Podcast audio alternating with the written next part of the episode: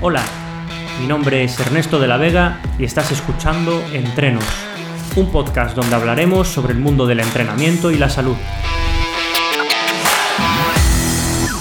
Hola a todos, bienvenidos a este nuevo podcast de nombre Entrenos. Este va a ser un podcast en donde vamos a hablar sobre entrenamiento y salud, con charlas distendidas con diferentes colegas de la profesión y para empezar esta, esta temporada, pues he querido contar con, con, un gran amigo y con una persona que, que me ha animado mucho eh, para iniciar esta, esta aventura que es completamente nueva para mí. Y bueno, la temática con la que quiero empezar esta, esta serie de episodios de podcast es eh, el, el, deporte de base, la cantera, la obesidad infantil, bueno, hablando, hablar un poco sobre lo que es el, el deporte, el desarrollo deportivo en, en los niños, ¿no? Entonces, eh, me ha parecido interesante avisar a, este, este, amigo que tenemos aquí, que es Marco Chalic, eh, porque bueno, tiene una experiencia bastante grande en tres países diferentes a la hora de jugar como, como, como, jugador y como incluso entrenador. Y creo que puede aportar cosas muy interesantes a esta, a esta temática. Bienvenido, Marco, y gracias por participar en, en la inauguración de este, de este podcast. Muchas gracias, un orgullo de estar contigo. Y pues nada, otra aventura y vamos a intentar, ¿cómo se llama?, explicar a la gente alguna cosa que igual antes no entendía o no sabía o lo que sea. O también mi opinión en todo esto, yo creo que también tuya y, y hablar con la gente. Vale, Marco, eh, para los que no te conozcan, eh, cuéntanos un poco cuál es tu experiencia. Bueno, eh, hemos compartido equipo en baloncesto, que es nuestro deporte, pero bueno, quiero hablar sobre, a nivel general sobre el deporte, no solo sobre baloncesto. Entonces, me gustaría sí. que contaras cuál, cuál es tu experiencia con el deporte desde que empezaste hasta el día de hoy.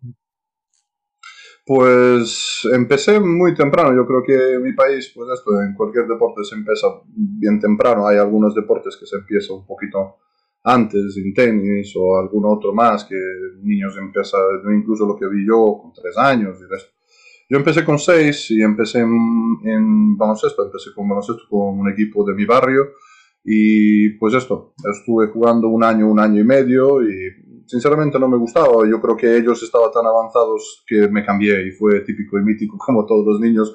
Me fue karate durante dos años hasta que no me di cuenta de que pues esto tampoco es un deporte que me gustaba mucho, ¿no? Sí, sí. Uh, pues esto, después yo creo que volví a baloncesto sobre los 10 años porque yo creo que todo el mundo se dio cuenta de que tengo bastante altura para jugar y jugué también un equipo cerca de mi casa que también yo creo que una filial de un equipo que se llamaba FM, FMP, que es también ahora una de las afiliales de, de, Estrella Roja, ¿no? En este momento estaba separados, pero pues esto, en este momento empecé, también bastante niños de mi barrio y sinceramente una vez que arranqué, pues este momento, pues estaba, uh, me sentía a gusto, ¿no? Después de esto, en pocos años progresé tanto que pues esto, el equipo Partizan de Belgrado me buscaba para, para jugar con ellos. Allí jugué toda mi juventud, uh, ganando bastante premios de pues esto, campeón de,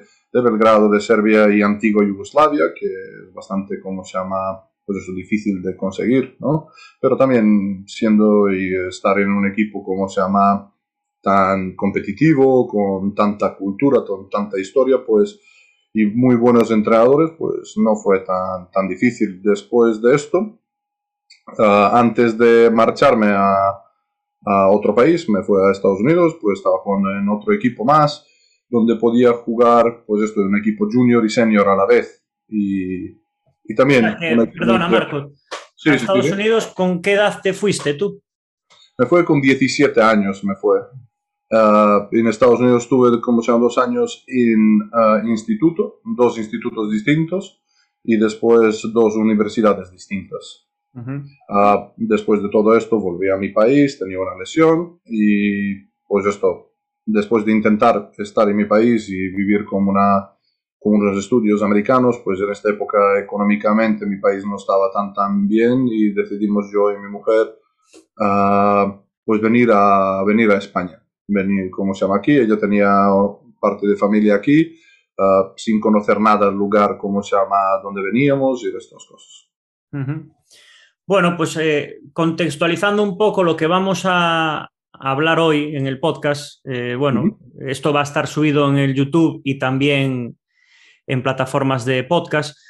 Voy a compartir una imagen que me parece interesante que habla sobre la obesidad infantil en el futuro. ¿no? Hay unos estudios de la OMS que, bueno, predicen cuál va a ser el, número de niños con obesidad en el 2030. Llama la atención que, por ejemplo, bueno, China es el, país en donde más casos va a haber de obesidad infantil. Parece, lógico. Sí, sí, por, tamaño. Y aquí, bueno, de 5 años a 19, pues va a haber en esa franja de edad un 44% de, en esa franja de edad van a estar obesos. Entonces, bueno, eh, está claro que cada vez los niños se mueven menos por varios motivos que luego podemos hablar, pero bueno, eh, a nivel de España, el 40% de los niños tienen sobrepeso, ¿vale? Estos son estudios de, la OMS. Y lo que me parece más grave es que en ese estudio se dice que aunque 4 de cada 10 escolares tienen exceso de peso, la mayoría de los padres y las madres creen que sus hijos tienen un peso normal. Entonces, bueno, eh, factores como que se come más bollería que fruta, eh, como que el consumo de frutas y verduras a lo mejor es insuficiente, que el 80% de los escolares necesita comer mejor, el, el, sedentarismo. Bueno, hay diversos factores que influyen en que los niños pues cada vez eh, tengan más obesidad. Y luego otra cosa que me parece también interesante es que la educación física en los colegios eh, digamos que eh, tiene muy poca carga horaria. Eh, tengo por aquí apuntado que estamos a la cola de Europa, en España, en horas dedicadas a, esa asignatura, en, educación física. Creo recordar que en... Sí, lo tengo aquí apuntado. hay dos horas a la semana en la ESO, una hora a la semana en, primero de bachiller y es voluntario una hora en segundo de bachiller. Creo que es insuficiente, ¿no? Pero bueno quiero que me cuentes tú un poco, que ya has tenido, bueno, experiencia deportiva en Serbia, en Estados Unidos y en España. ¿Cuáles crees que pueden ser las diferencias, si es que las hay, a nivel cultural, eh, hablando de cultura deportiva, eh, en esos tres países? Si hay alguna diferencia que hayas notado tú en, estos tres países en los que estuviste. Mucha diferencia, ¿no? En cada uno de ellos, ah, y cultural, y social, y todo demás, ¿no? Ah, vamos a ver, yo puedo hablar de mi experiencia, que fue, pues esto, hace bastantes años, lo de lo que es Serbia. ¿Cómo está ahora mismo? Pues sinceramente no lo sé, no puedo decir nada, pero creo lo que, lo que entendí yo, que bastante, ¿cómo se llama?, de lo que me explicabas y tú y otra gente, de, de, de lo que es educación física, yo creo que es inadecuada. Dices horas, puede ser que no tiene suficiente horas, pero yo creo que también es importante que tiene una persona adecuada con ellos. Creo que esto también es una parte importante, vamos a decirle aquí, ¿no? después, ¿cómo se llama? Lo que diferencia hay entre mi país es que profesores, pues esto, uh, siempre tienes educación física, pero yo creo que todo lo que se trata es, pues esto, estar con un uniforme que tienes que cambiarte, y pues esto, estar haciendo algo físicamente durante, durante este periodo, ¿no? Sea esto estiramiento, sea esto, sea otro, pues alguien que te enseña unas cosas. Mm, entonces, claro, ah, yo creo que más movimiento, más deporte, sea que sea, cualquiera de ellos, normalmente los profesores de educación física como tú, pues esto tú te dedicabas a baloncesto, ah, si tenías o estarías, como se llama, profesor de un colegio, yo creo que más fácil para ti sería eh, enseñar a los niños pues baloncesto que otro deporte. Pero otra vez, estar en un deporte, uh, como se llama, yo creo que también te ayudaría a enseñar, como se llama, yo que sé, que sea mano a mano o lo que sea, pero no tan profundo como otro, ¿no? Lo que pasa, como se llama aquí en Estados Unidos, también uh, teniendo como estos tres pilares de deporte bueno, cuatro, yo lo llamaría tres más o menos por colegios, como se llama, que sería baloncesto, fútbol americano y béisbol. Ah, normalmente se dedicaba a estos tres. Ah, está entrando fuerte desde que estaba yo, como se llama, fútbol europeo.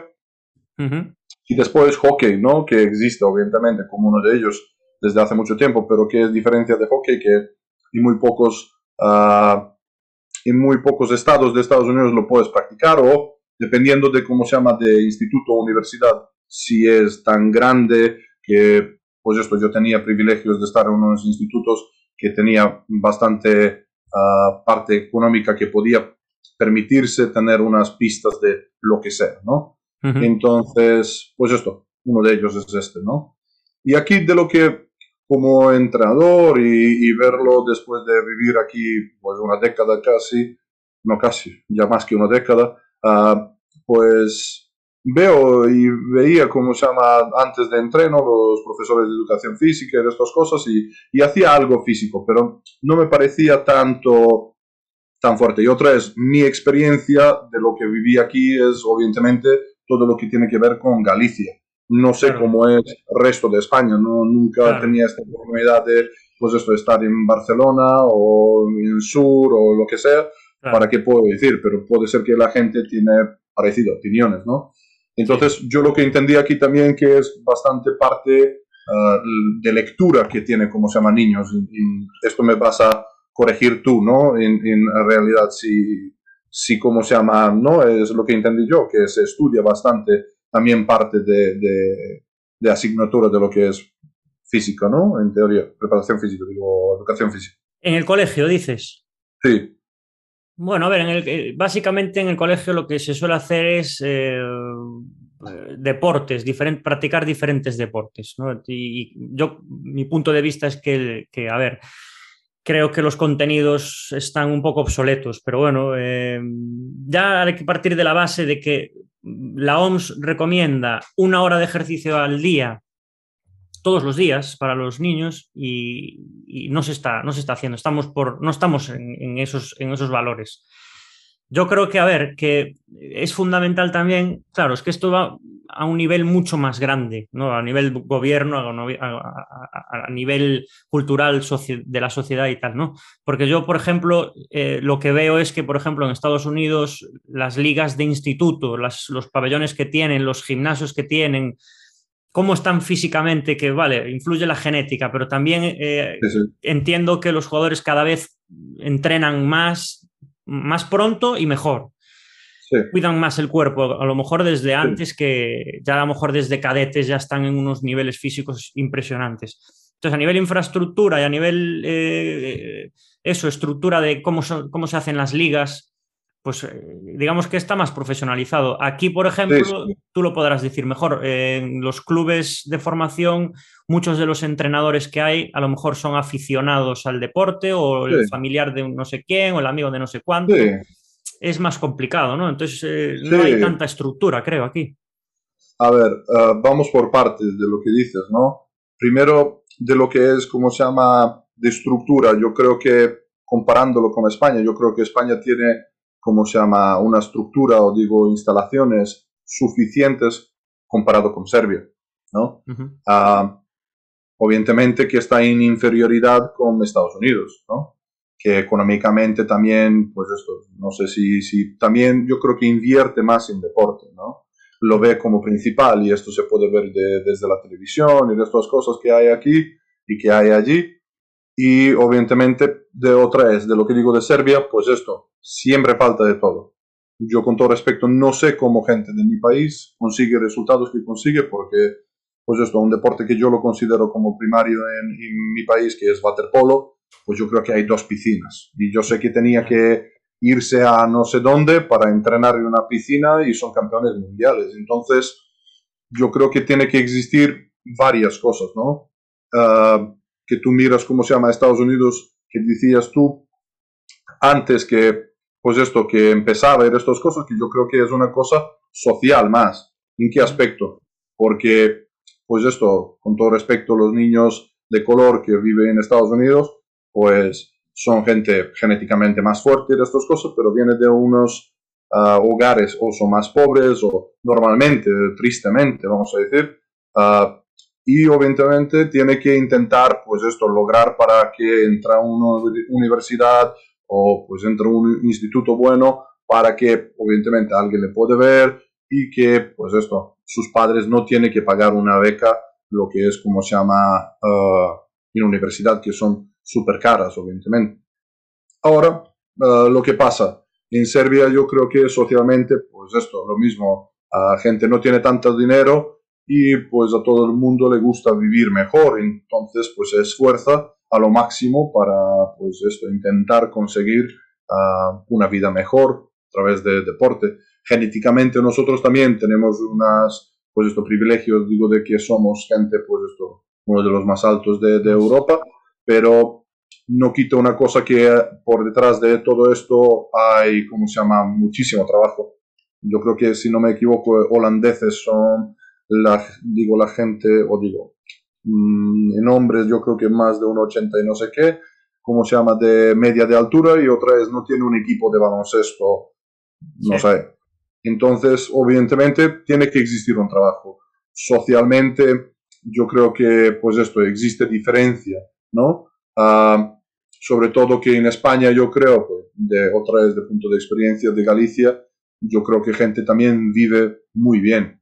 Entonces, para un deporte que requiere tanto sacrificio, eh, pues no se trabaja. Yo creo que uh, en país donde se menos entrenaba, donde yo notaba donde se menos entrenaba, pues es aquí, ¿no? Uh, entrenábamos tres veces a semana o algo de este estilo. Sí. Y yo normalmente, da igual en donde estaba, pues esto se entrena todos los días, uh, normal, uh, durante una hora y media, después de que cada, un, cada uno que acaba de trabajar, pues esto de nueve, diez y media más o menos, aproximadamente, digo.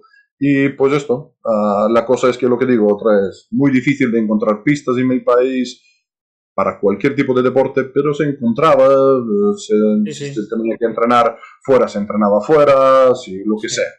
Uh, en Estados Unidos obviamente hay demasiadas pistas, hay demasiado todo, pero otra vez invierte bastante en esto, ¿no? Claro. Uh, y, y, creo que es una manera mucho más sana por donde hay que ir y es una manera de valorar el futuro por deporte, ¿no?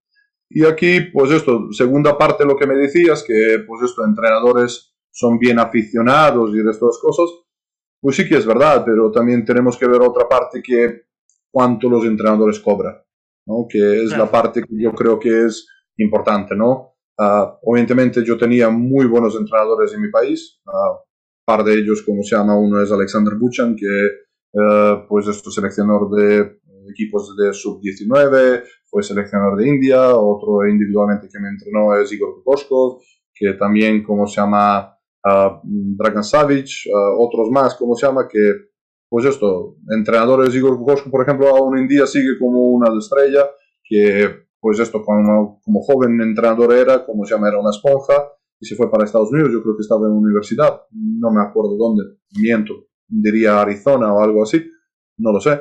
Y después de esto rápido fue como segundo entrenador de LA Clippers durante mucho tiempo, después Phoenix Suns y muchísimos lugares más, principal entrenador de no sé quién fue, yo creo que de Phoenix también. Este y nada. ¿Fue seleccionador esloveno? Sí, justo, sí. seleccionador esloveno. Yo creo que era seleccionador de Serbia. No sé si lo cambiaron por Pesic ahora, no me acuerdo. No lo sé, porque no tenía muy buen éxito este año. No sé si cambiaron, no lo sé. Sí. Pero sí, ¿cómo se llama? Y, y es esto. Entonces, claro, uh, dinámica de estos entrenadores y, y, lo que cobra estos uh, entrenadores desde que yo me acuerdo era un sueldo mínimo. Entonces, si el sueldo mínimo era 250 euros, pues cobraba 250.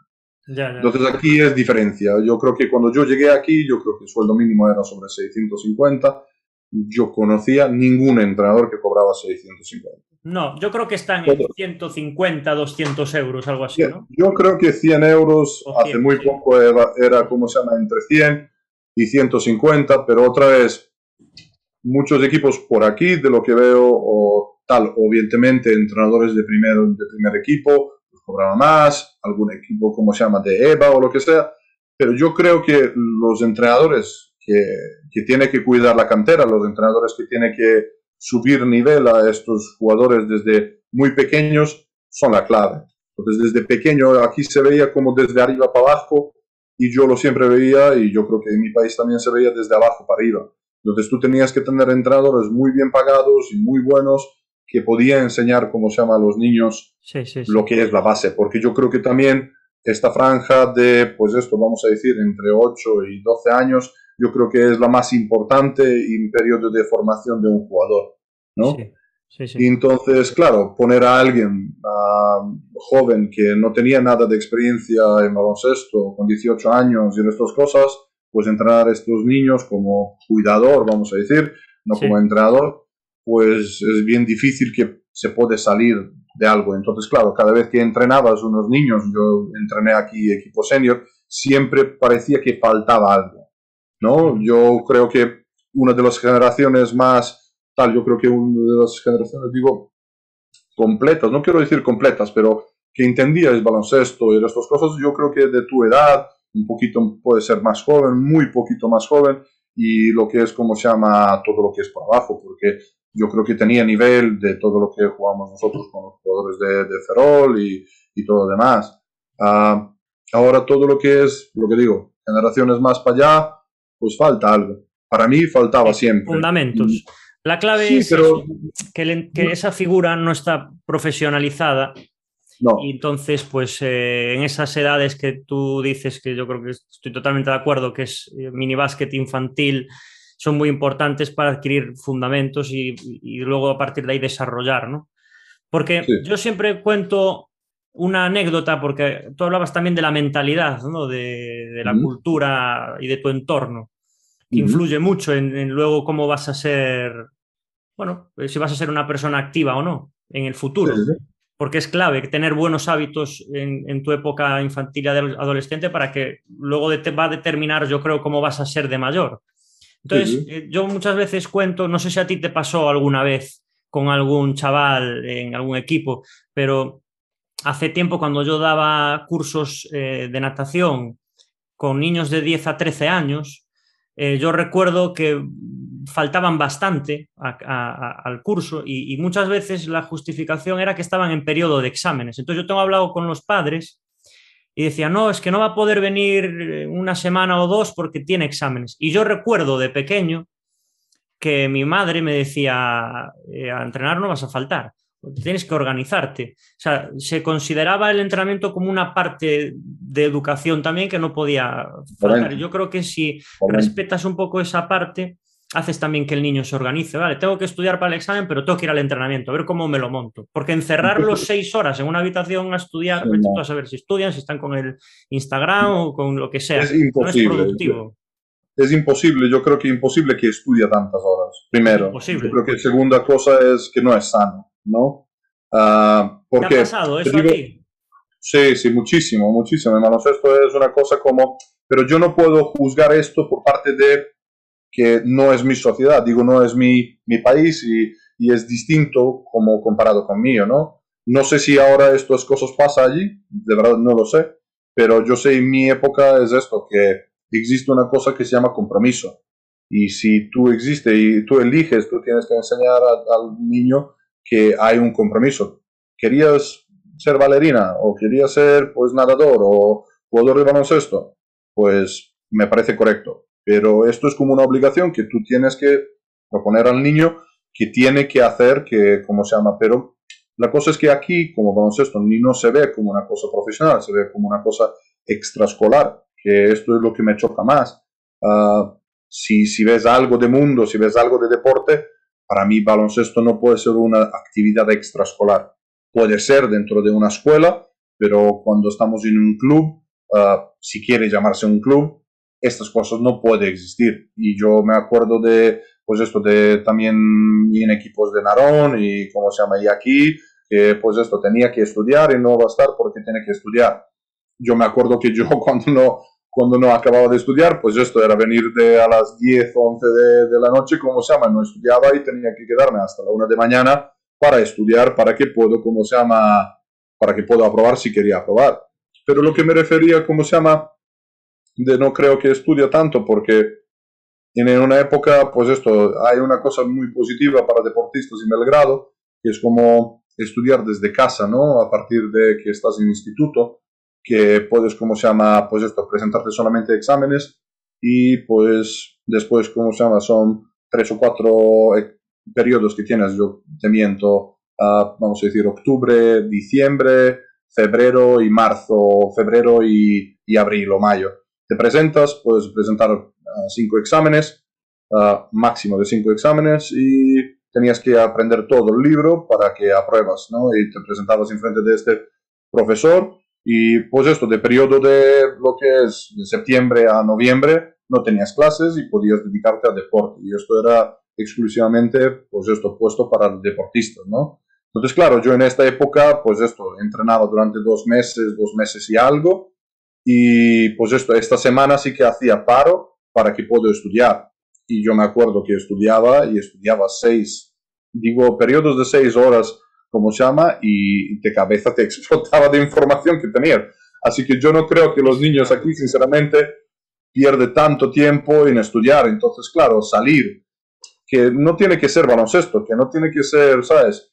Ah, que salir de habitación y que anda, pero evidentemente con tanta tecnología que tenemos hoy en día y, y todo esto, no creo que está durante seis horas metidos en casa estudiando.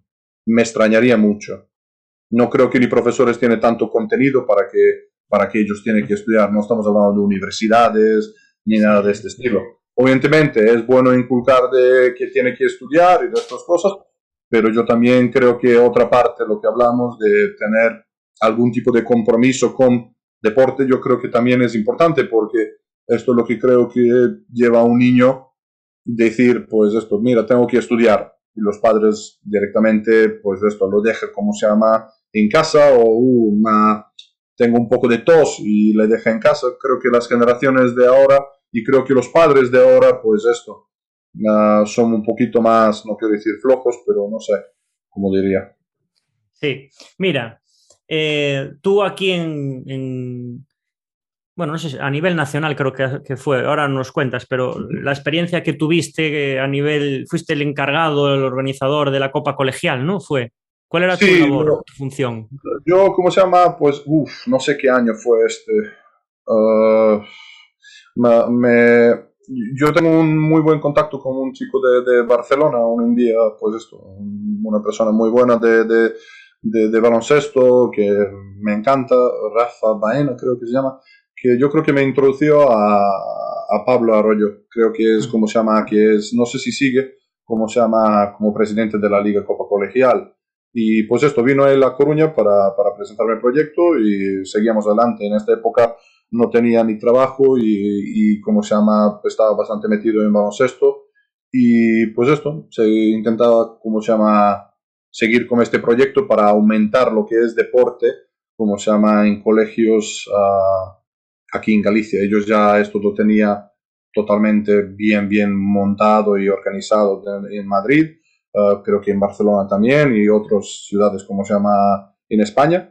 Uh, yo de verdad tenía bastante dificultades de, de, principio, como se llama, y sobre todo una cosa que era súper extraña, que los propios uh, colegios aquí, como se llama, que los profesores eran, pues esto, entrenadores de baloncesto o de, de otro deporte, no lo veía como una cosa para implementar dentro de sus colegios para que jueguen. Entonces, para mí, uh, yo creo que tardaba ellos, yo creo que algunos están ahora en estas copas colegiales, pero tardaron cuatro o cinco años para meterse en esto. Yo no sé si ellos veían esto como una cosa que yo, sinceramente, económicamente no ganaba tanto, pero sí, era organizador aquí en Coruña. Entonces tenías que organizar lo que son árbitros, uh, pues estos equipos, hacer grupos, uh, femenino y masculino, uh, y, y, muchas cosas más por detrás, ¿no? Y intentar de verdad montar espectáculo, como se llama, parecido a lo que tienen en Estados Unidos. Entonces yo lo veía como un proyecto muy, muy positivo para, para Coruña, para que niños intenta, como se llama, ver los uh, propios uh, compañeros de cole jugando un deporte para que pues esto se aumenta lo que es baloncesto y otras cosas. Pero lo que te dije de principio fue muy, muy difícil. Uh, yo creo que teníamos como seis equipos o ocho equipos como mucho, teniendo muchísimos colegios por aquí. Y pues esto, después de mucha guerra, mucha pelea, conseguimos algunos más, algunos da de bajas, otros de altas, pero sí, mm, una, una buena experiencia. Porque esto es lo que tú dices, es una manera de promocionar un poco el, el deporte escolar. Era un proyecto por cuando me lo contaste que me pareció interesante. ¿Esto todavía se sigue haciendo o ya no? Sí, sí, yo, ¿cómo se llama? Cuando yo tenía que dejarlo después de tres años, no me acuerdo el motivo también, si no sé si he empezado a trabajar o lo que sea, no me daba tiempo porque también, sinceramente, es un proyecto que empieza temprano y acaba muy tarde. Digo, ¿en qué aspecto? Digo, empieza alrededor de noviembre, diciembre para montarse. Uh, liga como liga no dura mucho tiempo, dura yo creo que febrero como muy muchísimo entero, principios de finales de enero y todo lo que es febrero, pero se juega muy rápido y después se tenía una peque copa que se jugaba también cerca de verano para los niños, ¿no? Y yo esto pasé para un profesor de, de, colegio de dominicos y yo creo que sigue se haciendo. No sé si año pasado por culpa de pandemia y cómo fue este tema, pero no sé, yo vi cómo se llama que está haciendo algunos tipos de vídeos, como se llama en Madrid, pero no lo sé, no sé. Por está bien, está bien que surjan ese tipo de cosas para seguir promocionando. Sí. Oye, vamos a, ahora te quiero hacer una, una pregunta como entrenador de eh, categorías base, de, de, particular del baloncesto. Uh -huh. Porque, claro, cuando un niño es bueno, normalmente pues un equipo grande viene a por él, ¿no? Se lo lleva... Talentoso. Claro, cuando tiene talento al final te viene un Madrid, un Barcelona, un Breogán, bueno, un equipo, un club con estructura, te saca al chaval del equipo y si él quiere y la familia quiere, pues se, se va a desarrollarse a otro club grande, ¿no? Dime, dime. Sí, esto, esto, esto es como se llama muy buena pregunta porque tengo muchas discusiones sobre, sobre este tema y con gente que juega baloncesto y estas cosas, ¿no? Primero hay que montar algo para que, que existe esto, ¿no? Después, segunda es, puede ser que te toca lotería y te crece un Jonathan Barreiro por aquí y todo demás, ¿no? Entonces, claro, a mí son cosas ilógicas que me pasa por aquí, como hablaba, como se llama, con entrenadores y de cosas. Uh, lo que pasa, como se llama, que esto no puedo compararlo con Estados Unidos, porque en Estados Unidos no existe nada lo que es este tipo de cosa. Puedes cambiarte cuando quieres universidad o instituto, no hay problema ninguno. Pero en mi país, como es, esto es tan, tan profesionalizado y, y deportes, como se llama, hay tantos agentes que ya existen en mi país que básicamente viaja por toda Serbia para capturar a algunos niños, como se llama, que tienen mucha altura o que ellos se creen como se llama, que va a ser un, un futuro, ¿no? Lo que pasa, como se llama, en mi país existe cosas que son contratos, que aquí esto es impensable de lo que entendí yo de la gente, que se puede hacer un contrato, que yo no lo veo justo, porque es impensable de tenerlo. Porque, bueno, si yo soy un, pues esto, entrenador de un equipo aquí en España y vivo en Galicia y tengo suerte de que tengo un niño que, pues esto, tiene habilidades, y tiene ahí buena altura. Mañana si viene Madrid o Barcelona, pues nadie le para cómo se llama llevárselo. ¿no? Entonces, ¿qué ocurre en este momento? Si normalmente de lo que entendí yo, tampoco quiero entrar en detalles, lo que pasaba con algunos jugadores que yo creo que fue unas barbaridades de, de Jonathan Barreiro que se fue para Madrid, que yo otra vez repito, como se me parece súper bueno para chaval, pero lo que pasa es que ¿qué ocurre con este club? ¿no? si tenía yo suerte o desgracia o lo que sea, pero yo creo que para, para que él se fue para allí, obviamente yo supongo que a los padres tenía que encontrarlos un trabajo, pero yo lo que entendí de su entrenador que los daba, no sé, 18 balones, que me parecía una ¿Cómo, cosa... ¿Cómo les daba? 18 balones por él, ¿no? Los, los mandaron 18 balones, que otra es mejor que nada, pero me parece una cosa... Pero esto, respecto... es, esto es, fue así, realmente. Pues no lo sé, esto es lo que me contó su entrenador, lo que me dijo, no sé, fuimos a un, uno de los, uh, ¿cómo se llama?, eventos y me dijo, mira, pues esto. Entonces, para mí esto me parece, ¿sabes? Yo no creo que si Barcelona se fue a Madrid y dije, mira, nos gusta este chaval, uh, toma 18 balones.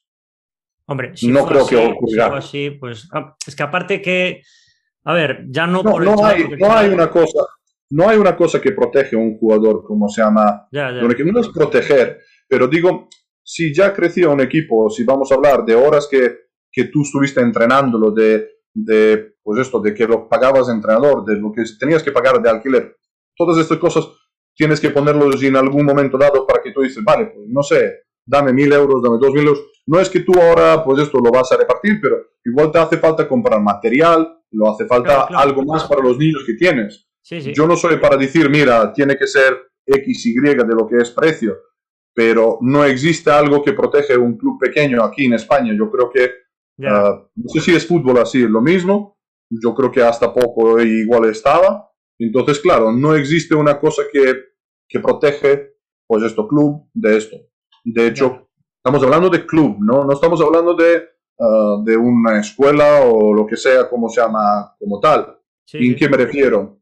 Que, vamos a ver, yo conozco un equipo en Belgrado que se dedica solamente a esto, ¿no? Que muchos jugadores va para este equipo, como se llama, para, para que está, porque presidente de equipo los cuida muy bien y tiene muy buenos entrenadores y paga bastante para estar en este club.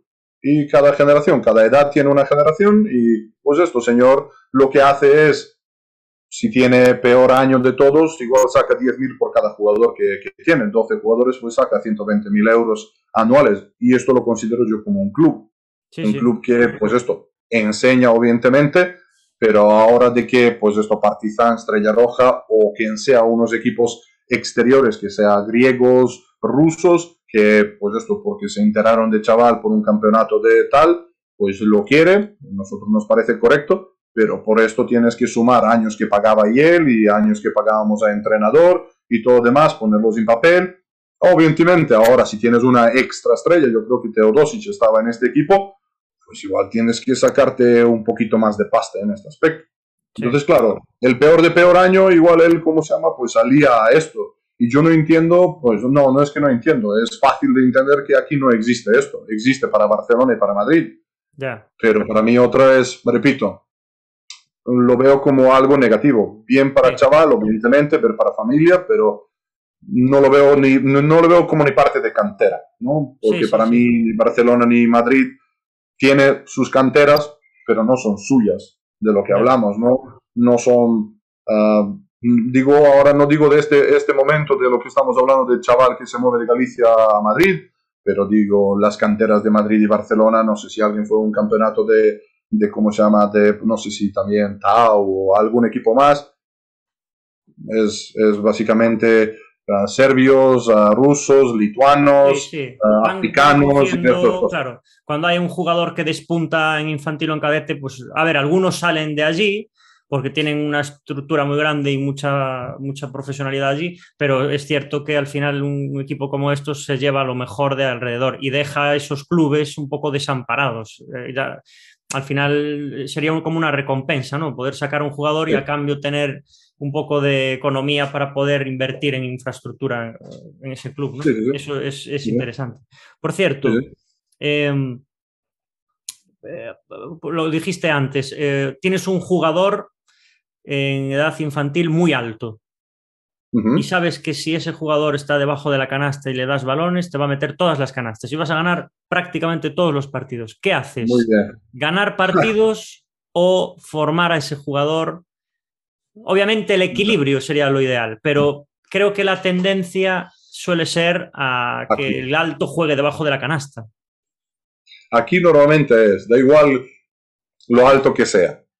Aunque mide si estamos hablando de pues generación de, yo qué sé, de pre, pre, mini, mini, no sé ni cómo les llama más, alevines, benjamines, como quieres, si tiene unos 60 y otros son de 1,20, ¿sabes? En plan, aunque, ¿qué es un jugador de unos 60? ¿Sabes a lo que me refiero? Sí, Entonces, no estamos hablando de un jugador alto. En realidad, en mi país se hace una estimación de lo que alguien podría crecer yo cuando me capturaron en Partizan yo tenía 1,80 o 1,80 y algo, con, miento, 12, 13 años, ¿no? Bueno, para que no Crecí. lo sepa, porque no lo, no lo vas a ver, tú ahora mides 2, ¿cuánto mides? 2,01. Pero otra es, tampoco si me, me, ves a mí en mundo de baloncesto, yo soy normal. Pero sí. claro, mm, lo que ocurre, como se llama, jugando fuera de, de, de Serbia, yo acababa jugando, como se llama, de un 3, ¿no? Obviamente, antes de irme para Estados Unidos, yo pesaba 90 kilos, tenía 2 metros y estas cosas, entonces me sacaba más a esto. Porque si yo llegaba a crecer más a 2.10, 2.15 o lo que sea, seguramente que me pondría a jugar a pivot. Pero yo me siempre intentaba salir, como se llama, hacia afuera, porque pues lo que y entrenadores también. No, no, también y entrenadores. Y entrenadores mismos intenta entrenarte más o menos de todo. Lo que pasa, lo que no sé cómo está la tendencia ahora en, en Galicia, porque yo ya dos años que no llevo como entrenador, pero desde que llegué aquí, pues llegué a Estudiantes de Lugo y tenía bastante también jugadores y de, fuera de, España. Y esto, un jugador de 2-5, pues abajo de canasta, jugaba de pivot, entrenaba de pivot y estas cosas. Y, y aún en día yo no creo que está ni, pues esto, ni le plata ni le borro. ¿Por qué? Porque si este niño lo entrenabas para que ser un alero, un tirador, ¿sabes? Sería fuera de serie, porque físicamente pues tiene predisposiciones, pero si tú solamente lo que le enseñas es abajo de canasta, pues después va a ser bastante difícil. Y nos pasaba bastante, como se llama, con jugadores. Yo tenía suerte de tener un, niño, como se llama aquí en España, que, que medía bastante, que empezó muy tarde, pero la cosa es que sí, iba para abajo de canasta y estas cosas, pero cada día intentabas enseñarlo a botar mejor, pasar mejor y tirar mejor y estas cosas, pero ya era época de 15 años cuando él empezaba, entonces era un poquito tarde. Pero yo lo que me refiero, siempre sacrifico, como se llama, de lo que es victoria a base de lo que es trabajo, como se llama, con los niños. Ah, porque la cosa es que victoria, ¿qué te da? Ah, me da algo a mí, ah, me da algo, da algo al club, ¿qué da al niño? Un niño no le da ningún resultado lo que es futuro. Si somos formadores, pues tenemos que intentar formarlo para que, pues esto, para su mejor futuro y que él se siente mucho más a gusto como jugador. Sea que sea de que crece mañana este niño de 1,60 y queda 1,65 o se va a 2,20, uh, yo creo que todo es alegría de tener un jugador que tiene un pensamiento de un base, de un tirador o de un alero jugando en las posiciones pues esto exteriores. De hecho, tendencia ahora en NBA pues es muy pocos pivots que aún en día se mete abajo de canasta. Si miramos el mejor pivot de Jokic o uh, quien sea, como se llama Joel Embiid, o, son jugadores que algunas veces se mete abajo de canasta, pero tiene que tener este rango de exterior-interior. Y entonces, si nosotros solo nos fijamos a lo que es un juego totalmente interior, yo creo que es un juego que se puede ver y es un poco, no sé, triste ahora ver lo que los pivots ahora en Europa juegan mucho más interior que los americanos. Yo creo que antes, en Europa, antes de, pues esto, de épocas, jugaba más pivots por fuera y, y como se llama, y los americanos eran típicos de, pues esto, Patrick Ewing, Shaquille O'Neal, todo más que ahora para adentro. Entonces se cambió un poco. No digo cómo se llama que no existe pivots que aquí también puede jugarlo bien, pero no sé, me veo que está más interior con el estilo de juego. Sí, el, tema que decías del desarrollo del jugador y, intentar formarlo eh, es, es, algo complicado porque ahí te metes ya en el papel de tener que, no convencer, pero justificar a los padres a lo mejor que lo que quieren es que sus niños ganen partidos porque quieren que sean eh, ganadores desde el principio, no quieren que pierdan. Y luego eh, hay muchas veces también que, pues a lo mejor el propio presidente del club eh, quiere que su equipo gane sea como sea. Bueno, al final el entrenador tiene que hacer lo mejor que cree por el niño que es eh, formarlo, desarrollarlo en diferentes, con diferentes habilidades, sino, porque esto ha pasado muchas veces, mides 1,80 de cadetes y de mayor mides 1,90 y solo sabes tirar a tablero debajo de la canasta y no sabes ni votar. Entonces al final el entrenador hace lo que, lo que cree oportuno, pero muchas veces el entorno no apoya en ese sentido. Entonces, al final es algo muy también muy cultural, porque eso da que hablar, el tema de los padres con los niños, yo lo veo también muchas veces en... yo, creo, que... Que para, quieren no que nadar ya con cinco años, eh, vamos, con estilazo. Entonces, hay mucha prisa, yo creo, eh, para estas cosas. Yo creo que los padres aquí aún no, no están en este nivel ni cerca de lo que es Serbia, ¿no? Porque en Serbia sí que son más ah, padres que, que quieren que, que el niño juega evidentemente para que los ve, ¿no? Para que, ¿sabes? En plan, para que ve que es bueno, porque evidentemente el 90% de los niños en clubes buenos son abajo de contrato, ¿no? Y da igual que es club bueno o malo, normalmente todos tienen un contrato, ¿no? Ahora lo que ocurre, yo creo que para no profundizar de los padres y de estas cosas aquí, yo creo que lo mejor, porque aún aquí padres, digo, no sabe, yo creo que mejor no meterse en nada y dejar a entrenador. Delegar al entrenador que. Exactamente, que entrenador. Y otra es, yo también tengo que decir por parte de lo que hablamos, que depende del entrenador. ¿no? Claro. Entonces, claro, lo que hablamos, hablamos de, hablamos de muchas veces de cuánto debería cobrar un entrenador en España, ¿no? Entonces yo digo, pues depende.